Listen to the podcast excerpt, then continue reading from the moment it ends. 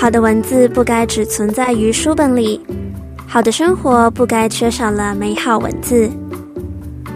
在繁忙的周日上午，你可以停下脚步，拿起耳机，收听 AM 七二九，Let's read a book in this nice cool breeze.。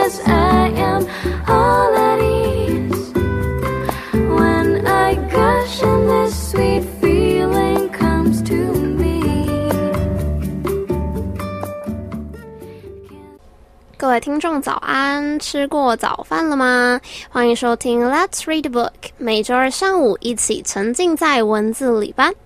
大家好，我是主持人以竹。今天也是天气晴朗的一天吗？还是说又在下雨了呢？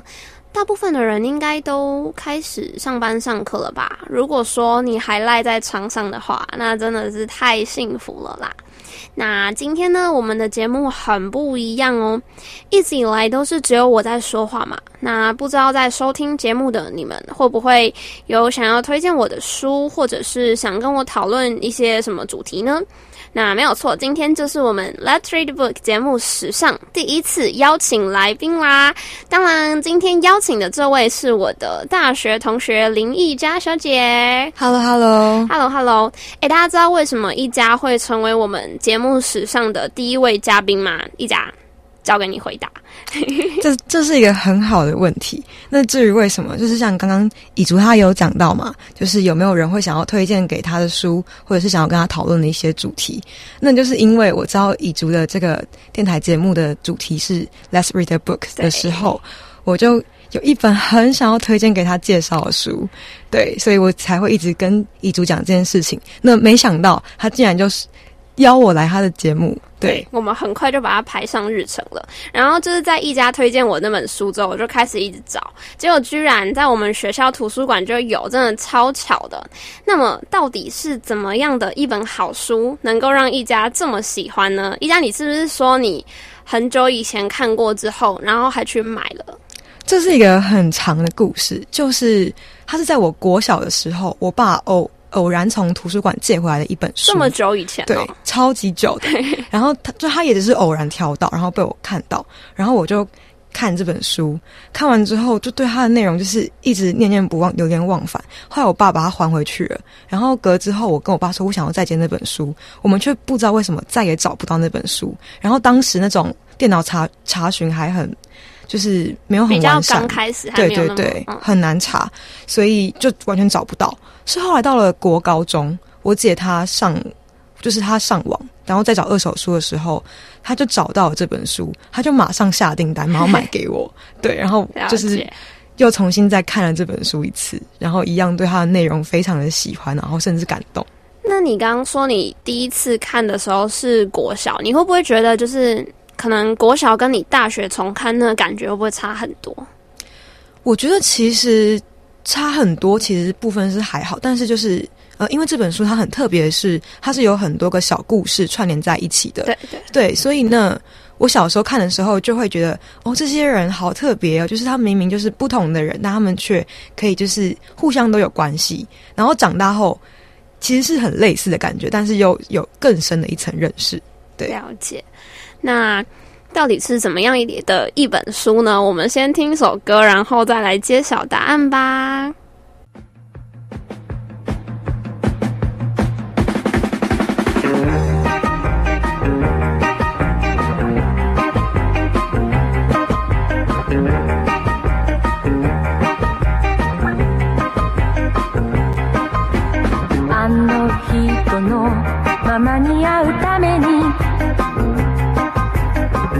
今一人列車に乗ったの。黄昏迫る街並みや車の流れ。横目で追い越し。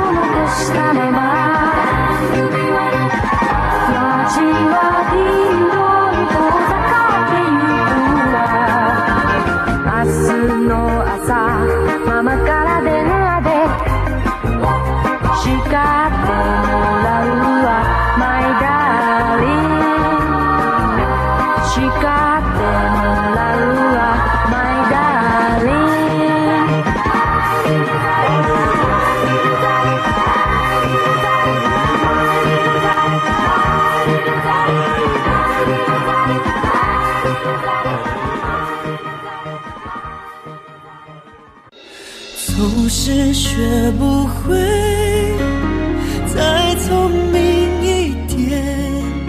我是 J J 林俊杰，怎么学就是学不会吗？赶快听 FM 八八点一 AM 七二九，让你一学就会。你现在收听的是世新广播电台。就能够解决。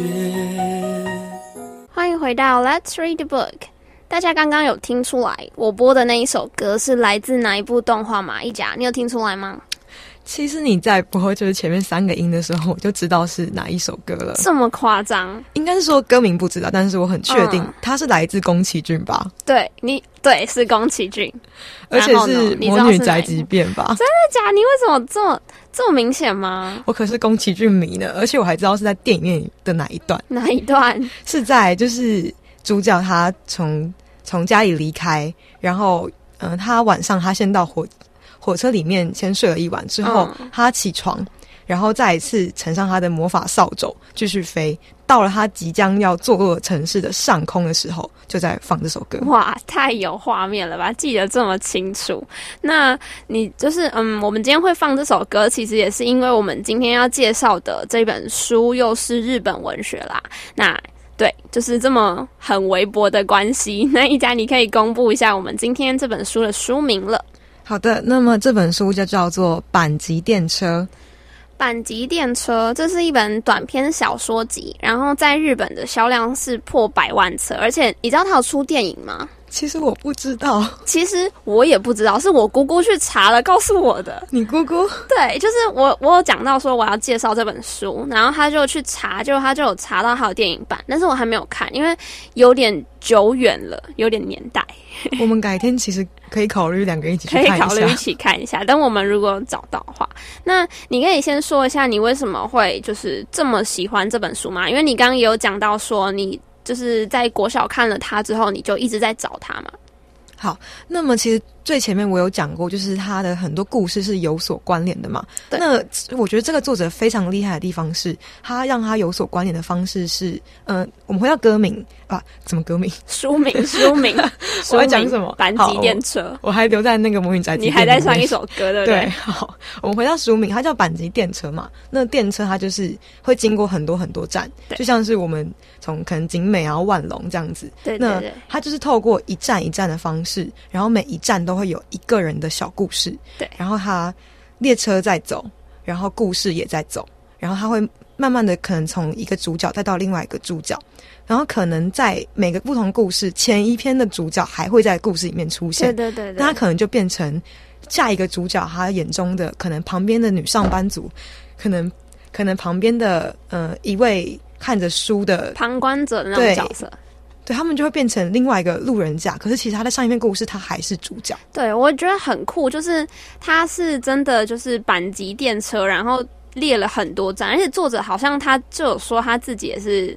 他的家好像在，就是也是在电车的某个线上。对对对，而且就是这个列车的那个站名，所有之类，它都是真正的一，就是日本的、的一个列车线。你会不会想要真的去做做看呢、如果我有钱那一天，以后真的可以去去看。那我我也觉得这本书很特别，就是它就像你刚刚讲的嘛，很多都是旁观者角色，然后其实他们彼此故事每一篇故事的人物，他们其实是不认识的，对对，可是他们却会就是可能因为看到了某一个事件，然后就彼此有了一些关联。对，这真的是他很特别的地方。他们会因为一些事件，然后而彼此互相联系，甚至连当事人都不太清楚。对，但是我们身为旁观者，我们很清楚他们是默默的就交织在一起了。对对对，而且有时候他们可能假设是 A 帮助了 B，然后他可能甚至不知道彼此的名字。对对对，其实这跟我们就是可能在平常的时候，有时候我们可能也是跟很多人不。就是算是陌生人吧，有了一些交集，可是我们其实不会有后续了。但就是那一种莫名突然的相遇的感觉，这突然让我想到，就是可能哪一天，可能我很难过，然后在捷运上面可能掉眼泪，这时候旁边的一个女生可能递给你一张卫生纸，你有看到那个新闻吗？哪一个？之前有一个新闻，就是高铁上有一个女生一直哭，哦哦哦，乘客，然后就是那个服务的有，诶应该说这种新闻有很多很类似的，嗯嗯嗯。像是其实最近的一篇好了，我在看 D 卡嗯，D 卡上面嗯。也有，对，然后甚至我自己的朋友他有遇过，就是就是他很难过，然后再掉眼泪，然后他就很伤心，然后他就说他的旁边的乘客一个女生就默默的站起来，然后去跟别人借两张卫生纸，然后再走回来递给他，好暖哦，对，就很暖。然后，嗯、我朋友他没有说那个人有没有跟他讲什么话，但是嗯我看到，嗯、其他故事的版本是，就是那个人会跟他说，嗯、不要哭了，嗯或是一点安慰，对对，对，或者跟他说一切都会更好的，加油。嗯了解。对，就是很暖。对，其实我觉得有时候可能面对你自己认识的朋友，有时候更不好开口。对对然后可能陌生人看到，他就会给你一点温暖的那种。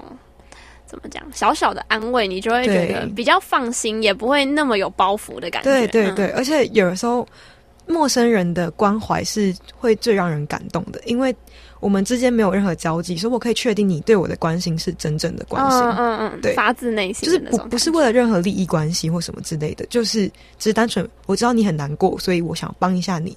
对，这种默默的、很简单的一个举手之劳，却会可能成为另外一个人心中永远的回忆。真的，我觉得在看这本书的时候，就是会有这种很温暖的感觉。对，很长很长。那我们就是也大概介绍了一下这本书嘛，大家是不是对后面的小故事更好奇了呢？那我们一样先听一首歌，然后再继续介绍故事喽。我是方大同。Maybe we won't see the sunrise. Okay, girl. Okay, girl.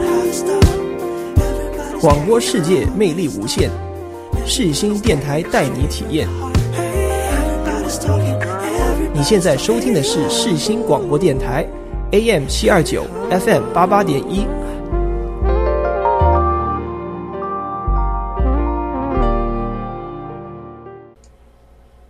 迎回到 Let's Read the Book。那刚刚已经先介绍过，就是《阪急电车》这本书，它大概是怎么进行的嘛？那接下来我们要进入一些小故事。那想要先问一家，就是你在这本书里面这么多的小人物，你觉得你最有印象、最喜欢的角色是哪一个？其实这个非常非常难选的，因为每一个角色都有很特色，对，都他都有很他很鲜明的个性，然后各式各样，然后，所以我最后我想了很久，我的答案会是在第二个故事出现的一个女生，然后她叫做祥子。祥子，对，那为什么对她会这么印象深刻，这么喜欢这个角色呢？好，这个要娓娓道来。那我我想先讲一下她的故事，就是嗯、呃这个女生她是一个上班族，然后是一个非常有能力，然后嗯、就很像是我可能不会爱你里面的林依晨饰演的陈友清那种角色，干练的女对。职场女性的感觉，就是干练，然后有有智慧，然后又又很漂亮的对对对，一个女生，很漂亮，对，那可是她跟陈友清不一样的地方是，她跟她的同事跟一个男生，他们是就是有在交往的。陈荣琴对对是一直都单身到李大人为止嘛。对对对，可是这个祥子他是跟他的就是那位男朋友，他们其实就进公司之后大概半年，他们就开始交往，然后到了这个故事的时间轴的时候，他们已经交往了五年。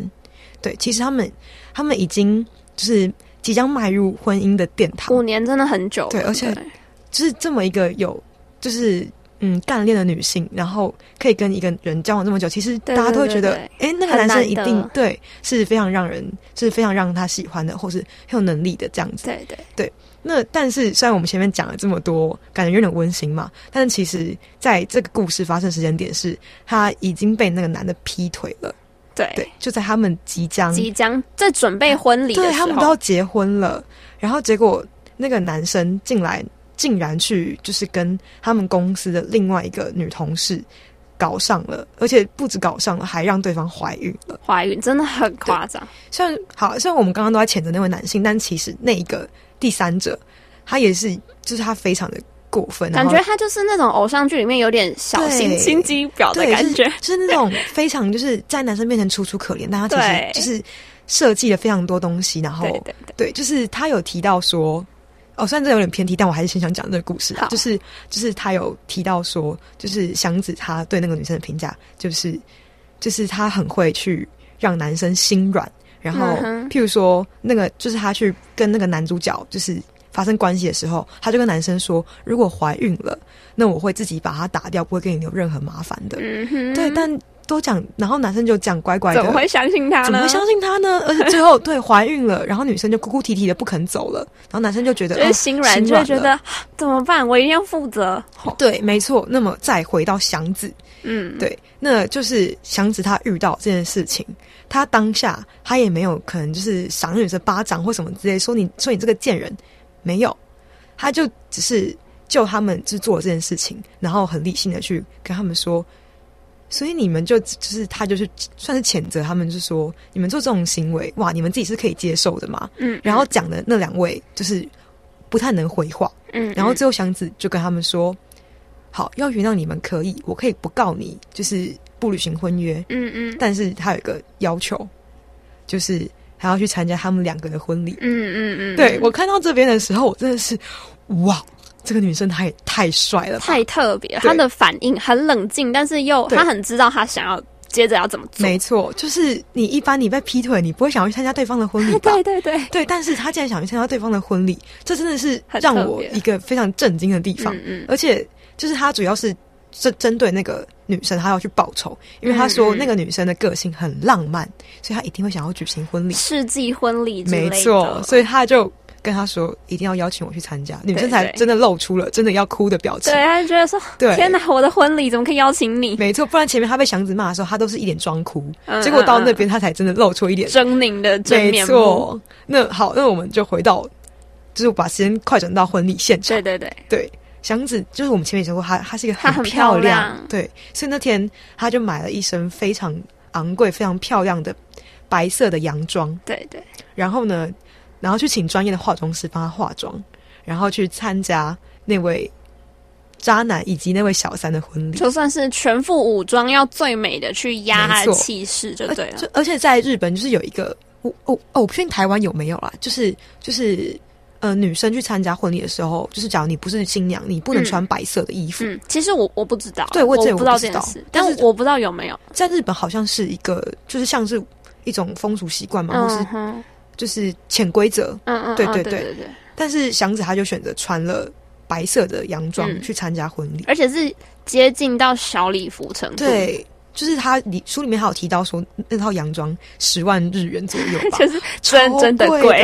对，然后呢，就是好，就是讲一下一个故事的镜头的部分，就是他就说，就是女生呃祥子她坐在嗯就是宴客的桌嘛，嗯嗯，然后这时候新郎新娘进场，然后会打光嘛。嗯嗯。当他们经过祥子那一桌，他们两个刚好转头过去看，看到祥子，嗯嗯嗯，新娘的表情像 像魔鬼一样狰狞，新郎的表情非常的就是震惊错愕，然后就是我真的很很想，就是还蛮好奇那个心，就是那位渣男他嗯当下的心情、到底是什么心情？祥子他自己是说，就是他就说，嗯，新郎，你知道你现在选了这个女人，但是你们未来一起度过了五年十年，我觉得会比她更体面、更好看。嗯嗯嗯未来的五年十年，你一定会后悔，你怎么会选了这个黄脸婆，没有选我？他就就是因为怎么讲，很多人说女生穿上婚纱。步上红毯的那一刻是女生最美的时刻，但是连那个时刻，祥祥子都比那个女生嗯比那还漂个女生，还漂亮，真的很讽刺。非常讽刺。所以祥子他也用了这个非常非常刺激的手段，然后去进行这个复仇。对，所以这是我会这么喜欢他的原因，因为谁脑袋可以动得这么快，对在被劈腿当下就可以想出他未来要干嘛，算是很佩服他的脑筋。而且不只是他想得快，他的执行力也高啊。对啊，谁可以做到？就是这么彻底，直直接杀进对方婚礼现场耶。对，但是其实可能大家听到这边可能会觉得，就是虽然说祥子很可怜啦，嗯但是他怎么可以就是这么果断的执行这种非常激进的手段？嗯嗯，对可是其实大家可以想一想，就是嘖这么一个就是感觉非常新时代女性的人，但是她其实她也是，她其实跟我们一样都是人，她也很渴望一些就是可能人与人之间的温暖啊，嗯或是爱情的一些，就是对，就是其实呃，她在故事里面她有讲说，就是男生跟她说，如果你也像就是那位小三一样，就是像个女人一点就好了。对，可是祥子他就在信里面回他说，我如果真的不需要你，我也可以过得很好，那我为什么要跟你交往五年？对，我觉得这里很就是很就是有一种很打中心理的感觉，而且那个嗯。女生就是其实应该说祥子她是一个很优秀的女性，但是是。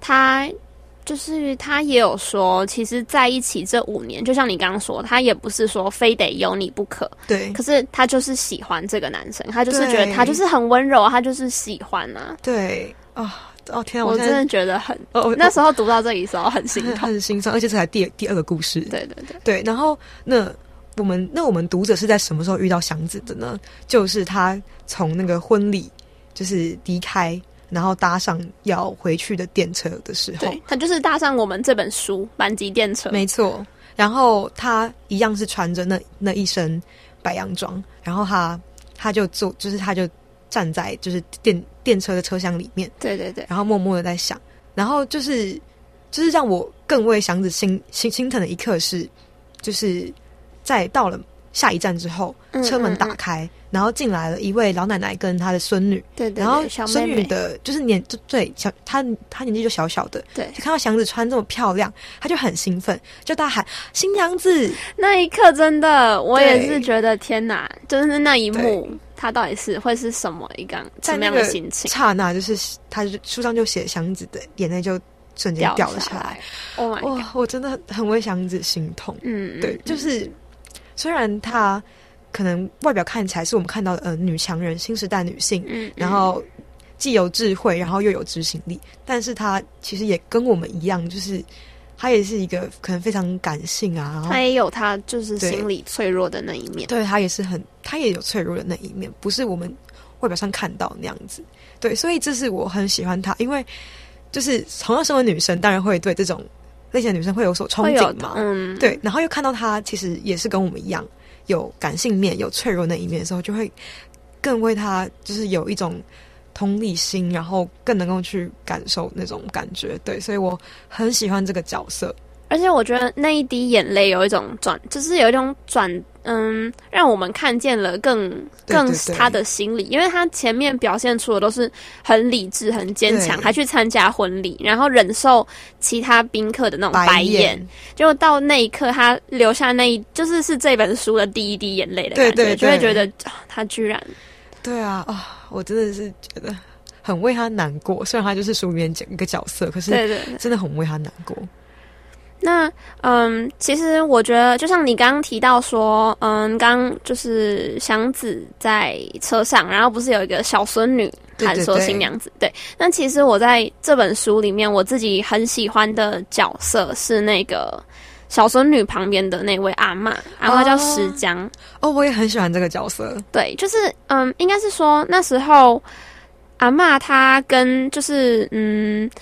阿嬷跟祥子的相遇，那时候是怎么样啊？就是阿妈她是跟祥子有他们有一些讨论，对不对？哦，对，就是嗯、他们会开始讨论的契机是因为美眉她看到祥子，她对太对对对兴奋，所以她就坐到祥子旁边，然后奶奶发现这样不对，等一下美眉就要去问那个女生说为什么新娘子在哭啊？对对对，对，所以阿妈非常的担心，就是等一下嗯嗯，就是女生要被戳痛处，所以就赶快去跟祥子搭话。对对对对对。其实我我觉得我很喜欢石江阿嬷这个角色，可能有两个点，一个是我觉得她很会观察，很会站在其他人的角度，然后第二个就是因为石江阿嬷她出现的段落情节，大部分都是去打醒一个路人的感觉，对就是一句话打醒人家。像是我除了祥子这段之外，石江阿嬷她有一段让我很印象深刻是。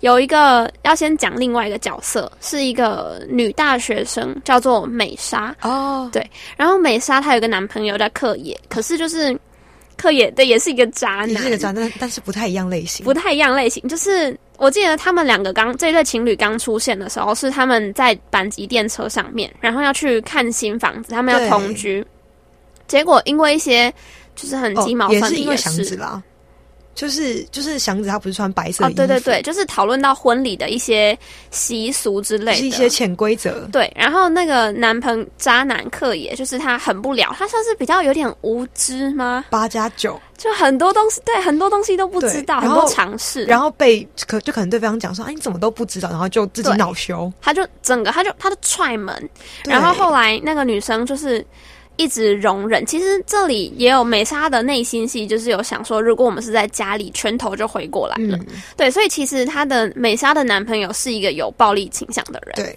然后后来呢，就是克也就是就是她男朋友就下车，然后美莎要追她，差点跌倒，可是她嗯男朋友完全没有回头理她。嗯嗯嗯嗯，然后因为他们两个在车上，就是那个男生很大声，所以就有吓到石匠阿嬷的小孙女就哭了。所以真的是戏很多。对，就哭哭了。然后阿嬷就这个时候，美莎就很就是因为男朋友就直接走掉，然后美莎就站在是车门边吗，对，然后。那个阿嬷就走到他旁边，然后就说。真是烂男人，赶快分了吧，不然有的你受了。嗯嗯我看到那里真的是觉得哇，这个阿嬷好敢讲啊。对，很敢讲，而且对于美莎来说，她算是有一种一语惊醒梦中人的感，觉，就是呃，应该是说谁被这样对待都会心里面会想，但是可能无法就是很快的，就是去下不。了手。对，可就他可能下不了决心，可能要分手 或什么之类。但是阿嬷的这一句话，瞬间就让他去想，对啊，我为什么要跟这么烂的男人在一，起？就是她觉得说，原来我就是花费了这么多心血，我这么喜欢的这个男人，在其他人眼里可以只用“烂男人”三个字的带过，对，真的是觉得所以就是其实，呃，我们再回到祥子好，就是其实阿嬷她也是，就是用很类似的方法去，算是去，嗯、打醒祥子，但是不太一样的是，阿嬷她是先去。算是称赞嘛，就是祥子，哎、你很有，就是对你很你很有勇气你气。很你很有勇气，而且阿嬷问祥子第一句话是：成功杀入敌阵了吗？对，我觉得那时候觉得阿嬷你也太撩了吧？对啊，怎么可以？嗯，他穿白色的，嗯，他刚去婚礼，你刚是不是对对去搞坏人家婚礼？对，因为他手上还提着就是那个大饭店的就是，附赠的那个什么礼盒嘛、贺礼之类，对对对对，类似喜糖的东西。嗯嗯嗯，对，然后就是阿妈就是先去跟他讲说，哎，你那你这样做之后，你的成果怎么样？嗯然后先去嗯认同祥子的行为，然后再跟他说，嗯，我觉得你很厉害，那你是不是也是时候该收手了呢？嗯嗯，然后祥子就听，然后因为他很聪明嘛，所以他就听阿妈这样讲，听得懂阿对嬷话里的意思。然后他就很快就是知道，好，我差不多该收手了。嗯，就阿妈也是想要告诉他说你，就是你如果觉得你的仇你有报报仇回去了，那你也是要准备要放下，你不能一直沉浸在那个悔恨里面。可是其实这这让我更觉得阿嬷厉害，因为其实那时候阿嬷她只用了一句话，就让祥子就是很清楚，就是怎么讲？我觉得阿妈很会看人，就是他需要讲多少话。嗯嗯嗯，对，就譬如说，他用美莎的，他就非常用一个很强烈的的很明确的对要跟他就说你就分吧。但是他对祥子是用一种婉转，就是嗯，那你这样子再继续下去，会不会让他们更难？就是让，就是如果你再继续，就是对他们进行复仇的话，他们不好受，你也不好受。对你不会让自己更好。所以其实你已经做到一个一个成果了，那其实就差不多你可以放了。就他没有讲了，像我们讲那么清楚，他对只讲了一句很简单的，就就是差不多了吧。然后祥子就点头说好，然后就想通了耶。就是我觉得阿妈很厉害，是她可以抓到很每一个人怎样才怎样可以理解嗯，一些嗯嗯道理，然后点到就收，对，其他就让当事人自己想。就是啊，是一个很会看人，很能够站在人家的立场思考，然后又讲话很很厉害，对，很懂得沟通的。没错，非常厉害。对那想要再问你，就是嗯，在除了祥子跟阿嬷，我们刚刚讨论的这两段嘛，嗯就是在这本书里面，你还有没有就是特别印象深刻的哪一段故事？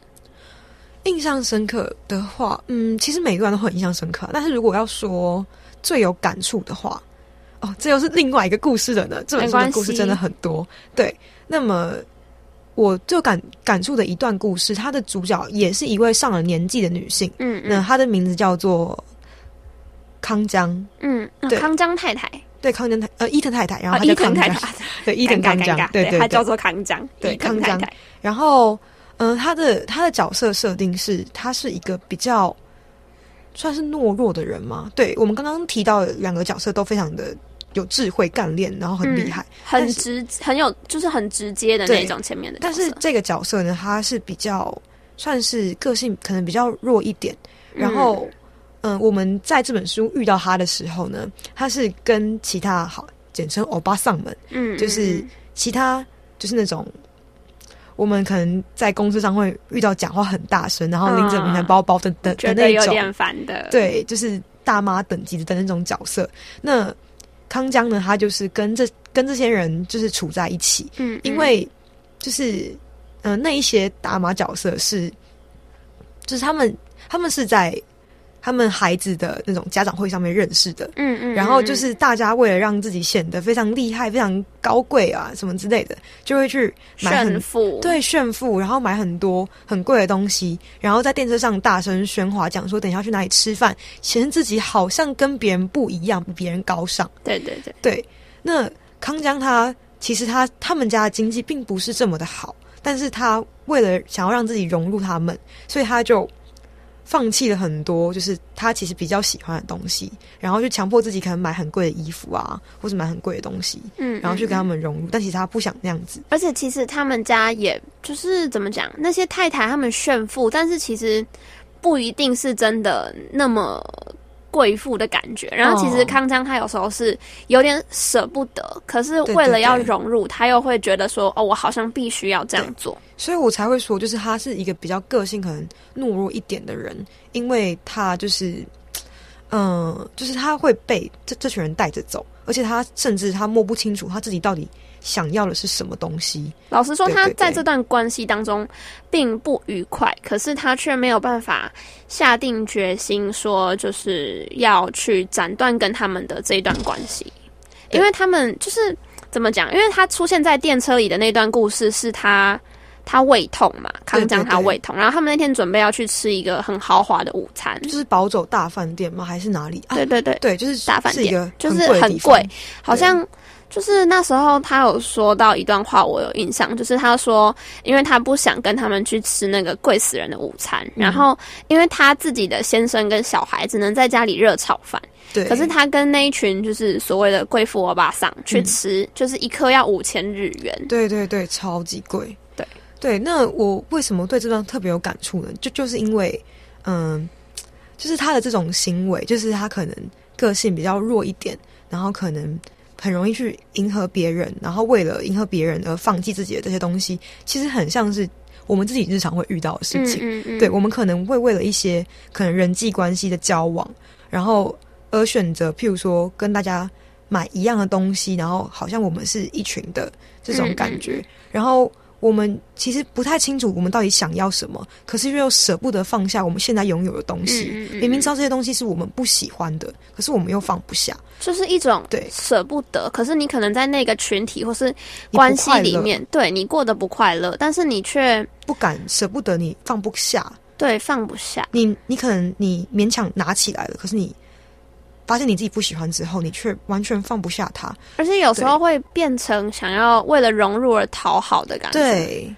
对，所以就是这是我们自己日常生活中很可能会遇到的，因为我们可能都无法像祥子或是像石江这么的有智慧，这么干练，很果决的去面对这些事情。可是我们比较容易像是康江大部分的人应该会都比较像是康江。对，虽然我们可能不愿意承认，对，但其实如果你去可能回首你自己走过的路，会发现其实你很多时候都是在为了迎就是迎合别人而放弃自己。对，所以我特别有感触的是这一段。我对这段其实也是很有感触。就像你说的，我觉得。尤其是在面对一个新的群体，你想要赶快去融入，不要让自己落单的时候，哦很容易发生这种状况。对，然后等到你可能真的跟他们融入了，然后你发现哦，其实我不喜欢他们。可是你舍不得放下对，因为好不容。易都有了，就是对，就放不下。但是我觉得其实这就是大家都需要学习的，对就是要学着。我觉得最重要的不是说你有多少朋友，最重要的是你过得快不快乐。我觉得对这很重要。我觉得就是嗯、在康江的故事算是最结尾的时候，他很幸运，也很就是开始去聪明的，就是学会要离开这群人。对对，这是我们应该要学习的。就是向康江学习，因为尽管他可能个性比较嗯比别人弱一点，然后可能甚至有点内向，对，可是他却能够在最后开始去选择要放下，要慢慢的去梳理，慢慢的去找怎么讲，就是去寻找他自己真正内心想要的是怎么样的一段关系。没错，所以他最后他其实他是真的有在改变。对，那我觉得就是他从一个，就是他这一整段历程都是我们可以去好好的看完之后，然后再放到自己身上，对，放到心里去好好想。我觉得这就是这本书一个很难得的地方，就是从这些小故事里面，我们去回，就是回想。嗯映照到我们的自己的亲身的生活上面，我们可以从他们的故事看到自己，然后从从他们的改变去想，我们是不是也应该做些改变？对对对对。所以这就是这本书我们最喜欢的两个角色，然后还有很有印象、很有共同感的一个很有同感的，对我在说什么？很有同感的一段故事。哦，所以你最有感触的段落也是这一段吗？对，其实其实我自己也是对于康江太太这一段很有印象，因为哦就是我觉得这跟大学的生活其实是有一点同感的。那、啊那我觉得就是这就是这本书一个。我觉得作者他很厉害的地方，就是他可以让我们这么有同感。然后，对于康江太太这一段，也是我觉得很需要学习的地方。那我们一样先休息一下，之后再回来继续讨论喽。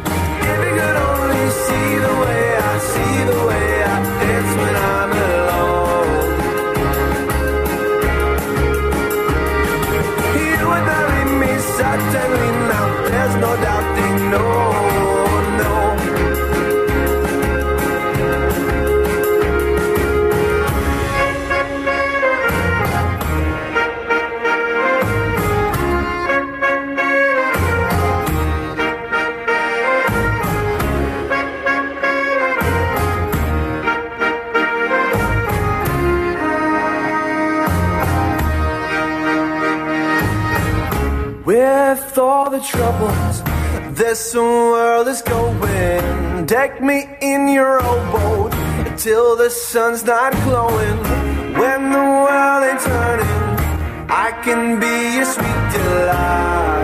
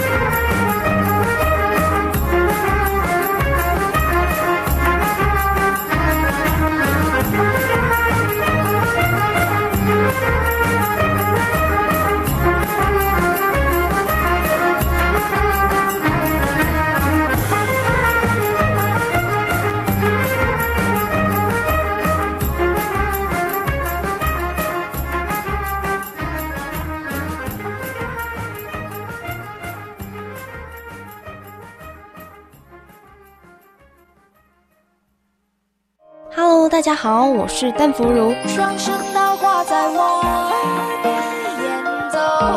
世新广播电台 FM 八八点一，AM 七二九。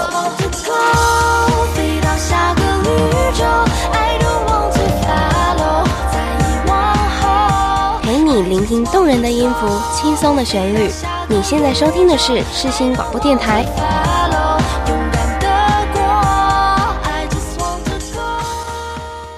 回到 Let's read the book。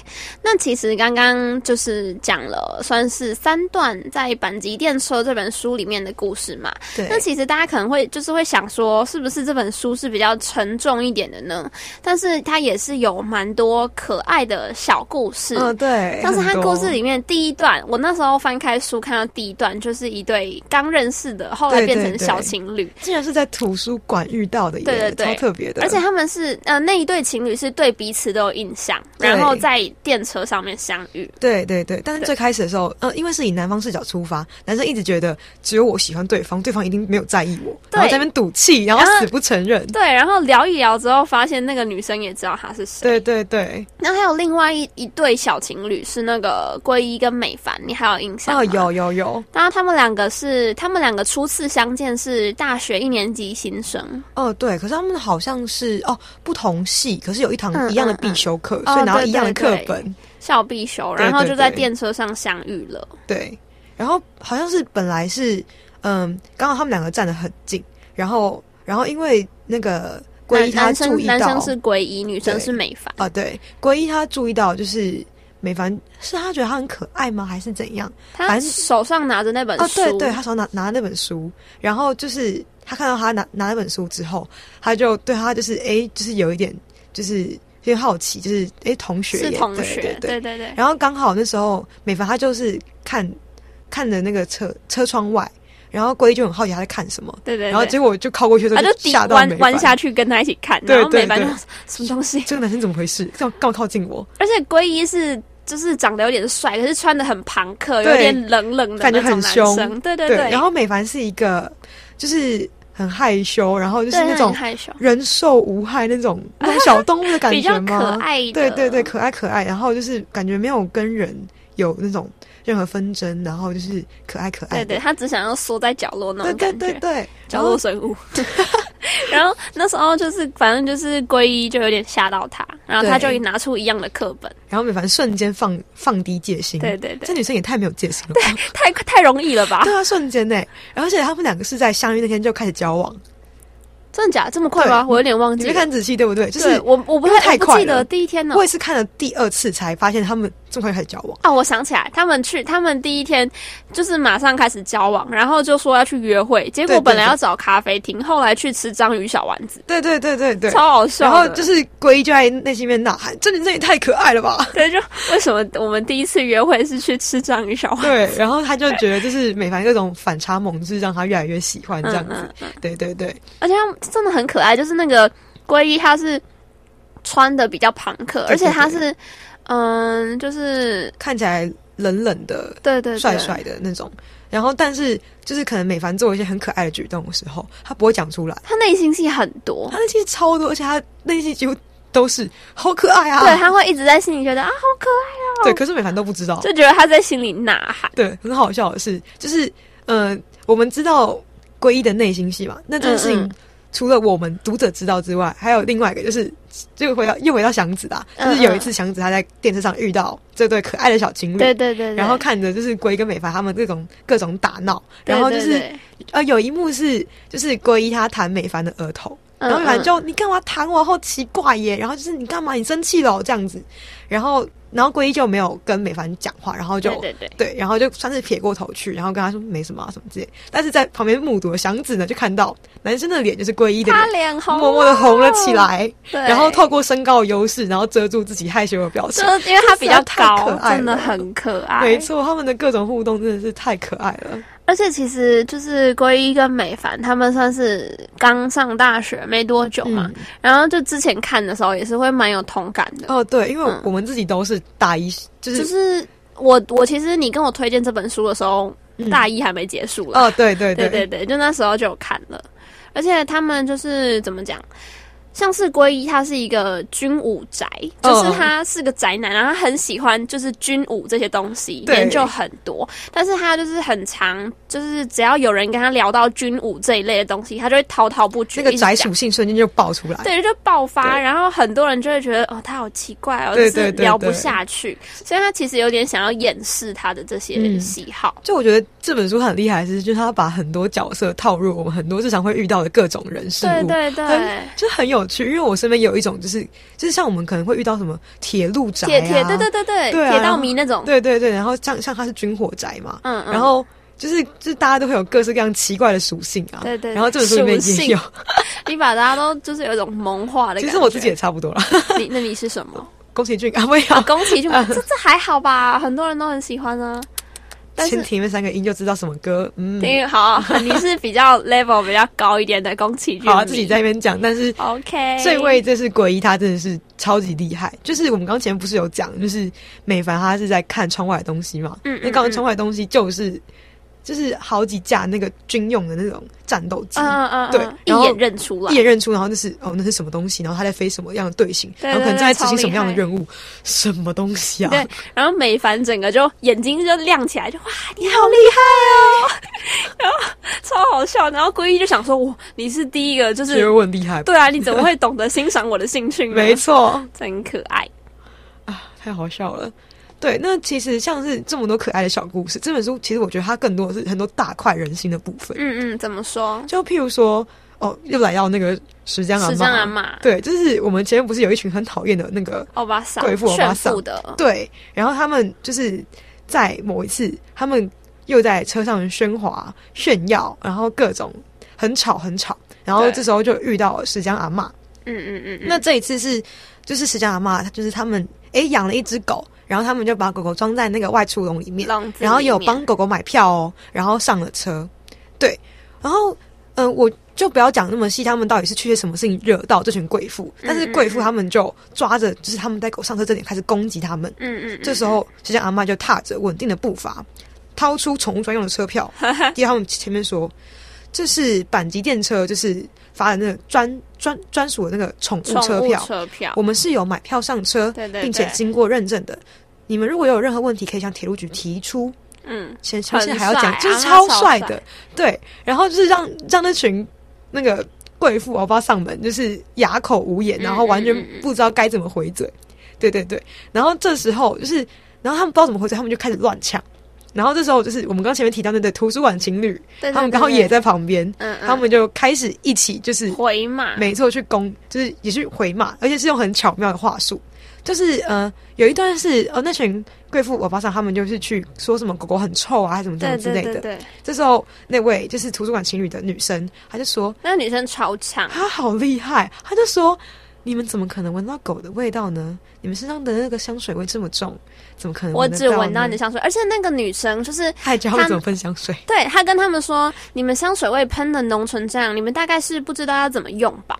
然后，然后还现场示范，就是什么，只要在手腕两处手腕或者是耳后喷一下对之类，然后互相只是拍一下，这样就够。你们应该是脸上什么下狂喷喷就喷了吧？超浓，然后讲这群欧巴桑完全不能回嘴，因为直接说都。快头晕了的那种程度。而且那个什么，那个女生还讲了一句话，嗯，就是她跟他们，就是因为那群欧巴桑很吵，然后那个女生就还说。哦，他就说当人类真好，就算比狗还要吵，也不用被关到笼子里。哇，我看到那一段，我真的是哇傻眼，怎么这么超厉害？呛的，呛到不行，捡到枪，没错，超厉害。然后他们他们这样的公式之后，就成功的让让这群很讨厌的欧巴桑们，最后就直接恼羞的下车落。荒而逃，然后下车还要说什么？哦，那我们去那间大饭店吃好了，我们不要去原本的地方。对对对对对，然后在临走之前还不忘炫富一番，但是殊不知他们早就已经就是在这重点之后，他们已经败了一一塌糊涂，路人都已经觉得就是 这些欧巴桑真的很没水准，没有必要再挽回了，大家都知道你们已经输了，真的 真的很好笑，那一段超好笑的。没。错，那所以其实在这本书里面，就是不只是有很深入人心的地方，也有很多很可爱、让人会心一笑的。嗯，所以那你觉得就是是不是要鼓励大家多去搭一些大众运输工具？没错，大家赶快去搭捷运吧，搞不好你就会遇到下一个诶特别对象哦，特别的对象，你是说爱人的部分吗？或是遇到石江阿妈啦。啊，我觉得我很想遇到石江阿妈、欸，对对对，也太棒了吧！就是可以打醒我一下。超级酷的。那我们今天的节目呢，就是到这边其实差不多要告一段落了啦。很感谢收听节目的你，所以说《阪急电车》这本书真的很棒，大家可以去看看。那一家，你最后还有什么想说的话吗？嗯，就是推荐大家看这本书，多搭捷运以上。多搭捷运，还有多听宫崎骏的歌，是不是？啊，多看宫崎骏，多听宫崎骏骏。对，当然还有要多多听祖祖的节目哦。哦，谢谢你自己来，你也要记得听哦。每周二上午十点零五分，你干嘛心虚的笑了？好啦，没有啦，真的，今天很感谢一家跟我们一起录节目耶史上第一位嘉宾，太荣幸，太真的很开。心。那感谢你们的收听，大家下周二也要记得准时打开 Radio，跟着我一起 Let's read a book。